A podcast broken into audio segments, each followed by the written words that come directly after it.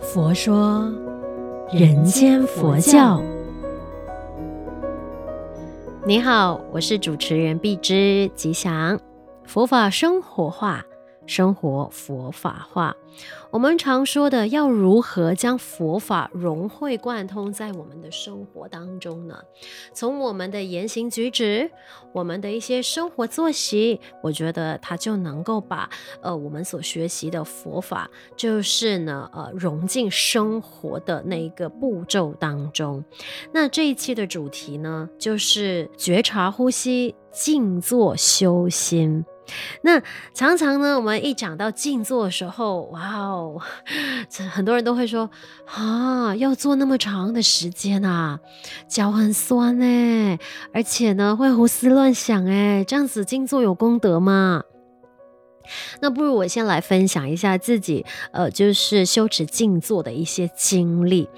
在年轻的时候，其实，在念书时期了，那就是开始接触静坐。那是因为呢，去上佛学营，然后经过法师们的指导，那我们就会有静坐的这个环节嘛。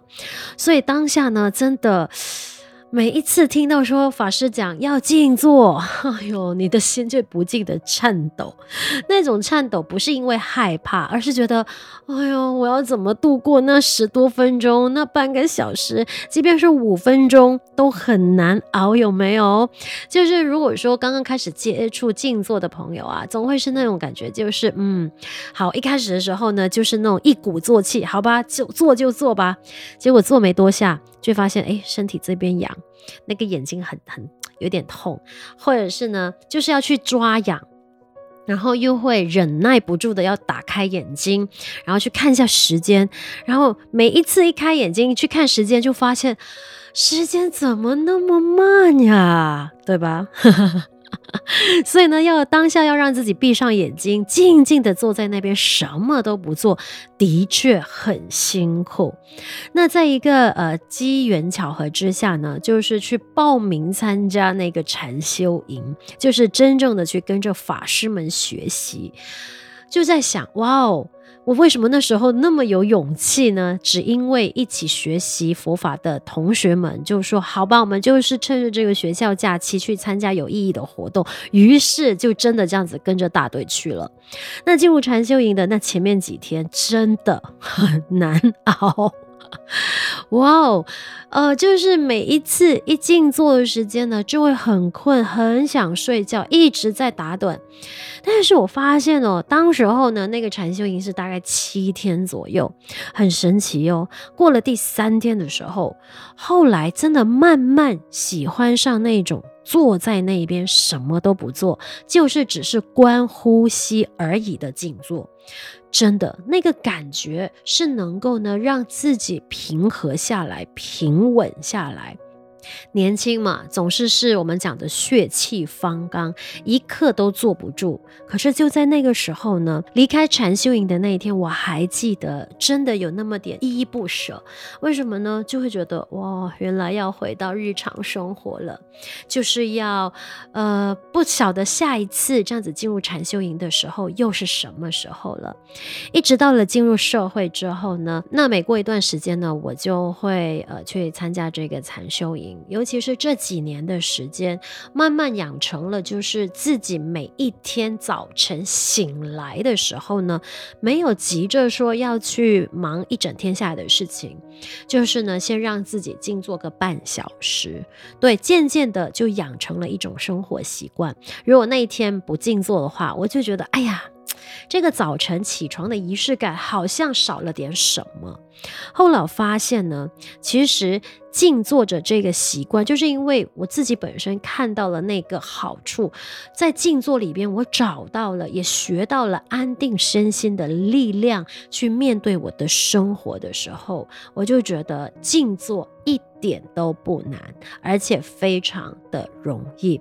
只要坚持，只要把它养成一种生活习惯，它其实就是要在调服那颗很动荡、很不安的心。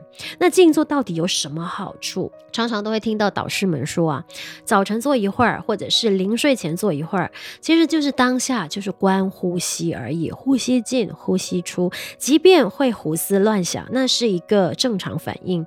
你就是学习观察这些念头升起、灭去，念头升起又灭去，其实就是要练习我们在当下是不起任何去对应的感受。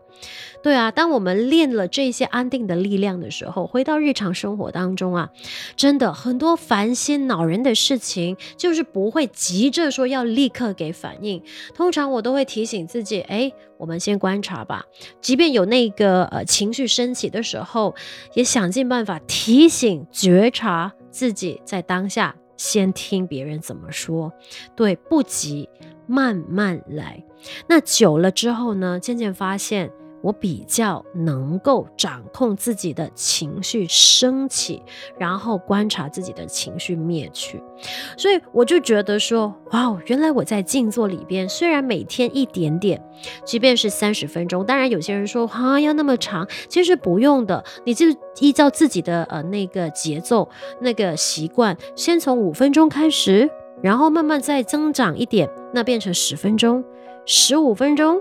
每一天加一点点的时间，你就会发现，原来要保持呃这个呃静坐变成我们的生活习惯，一点都不难。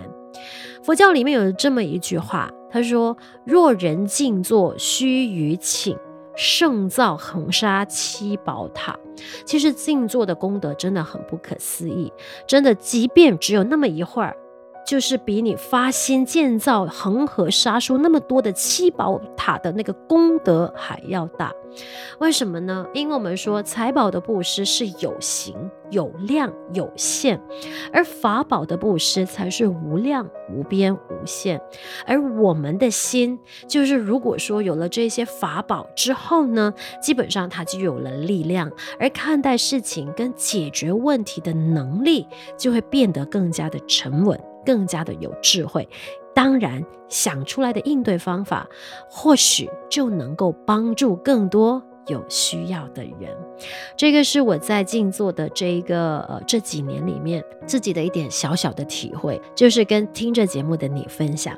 那让我们一起来学习，将佛法生活化，生活佛法化。记得帮我们分享 For You Podcast 给身边的人，祝愿我们都法喜充满。福慧增长。佛说，人间佛教。